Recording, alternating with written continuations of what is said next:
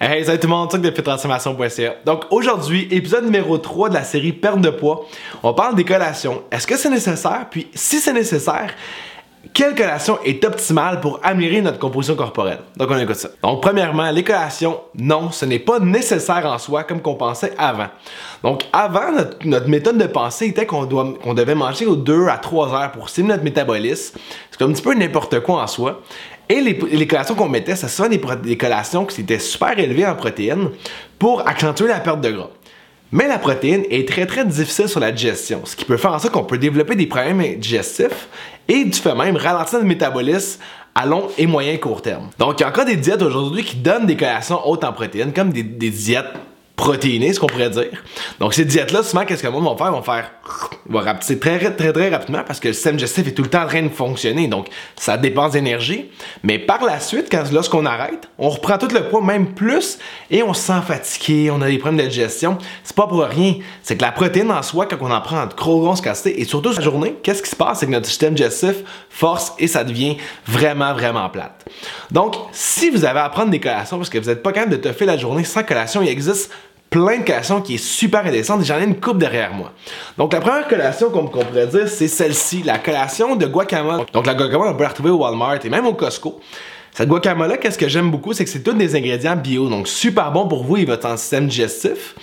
Et aussi, c'est relativement haut, moyennement en gras, mais très très haut en fibres. Donc, comme j'ai parlé, les fibres, c'est super bon pour gérer votre glycémie. Donc, c'est une des recettes miracles pour justement améliorer votre composition corporelle.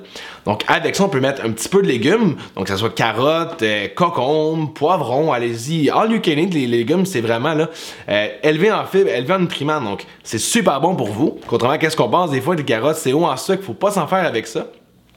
Ensuite, une autre collation qui est vraiment intéressante, c'est ça ici que j'ai trouvé en fait au Odessa, où on peut le trouver un petit peu partout, je, vous dirais, dans les magasins de poissons. C'est des algues séchées. Donc, les algues séchées, qu'est-ce qui est vraiment intéressant, c'est que c'est très très haut en iode. Donc, l'iode, ce qui est vraiment intéressant pour une bonne santé au niveau de la thyroïde. Et la thyroïde, on pourrait dire que c'est comme notre métabolisme en soi. Donc, si on fait attention à ça, on va avoir une bonne énergie tout au long de la journée, mais aussi on va vieillir en bonne santé.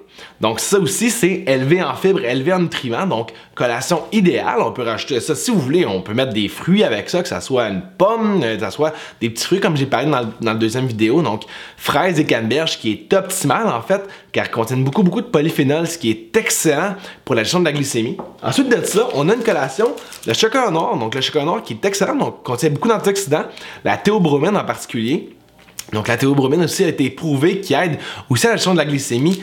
Donc il y a un petit peu de sucre là-dedans, oui c'est sûr, mais contient aussi, beaucoup beaucoup d'autres choses comme des bons gras et certaines fibres. Donc vraiment intéressant. Et dernière collation qui est vraiment intéressante aussi, ça peut être des graines de citrouille, ça peut être des noix aussi, mais les graines de citrouille moins allergènes et contiennent plus de zinc.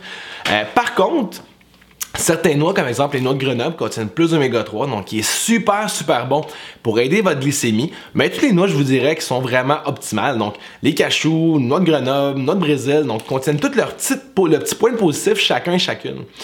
Donc, assurez-vous d'avoir dans vos collations, si vous prenez des collations, assez de fibres, assez de bons gras, pas trop de protéines parce qu'on n'en a pas réellement besoin. Mais encore là, tout dépend de votre objectif et de votre expérience au niveau de l'alimentation et du sport que vous faites. Donc j'espère que la vidéo vous a clarifié le sujet des, des, collations, si c'est nécessaire ou pas, et quoi manger en collation si vous en avez besoin.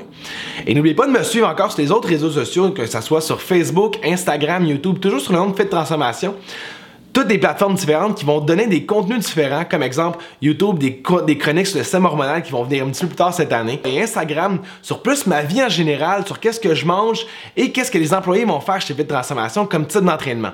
Donc là-dessus, on se dit au prochain vidéo.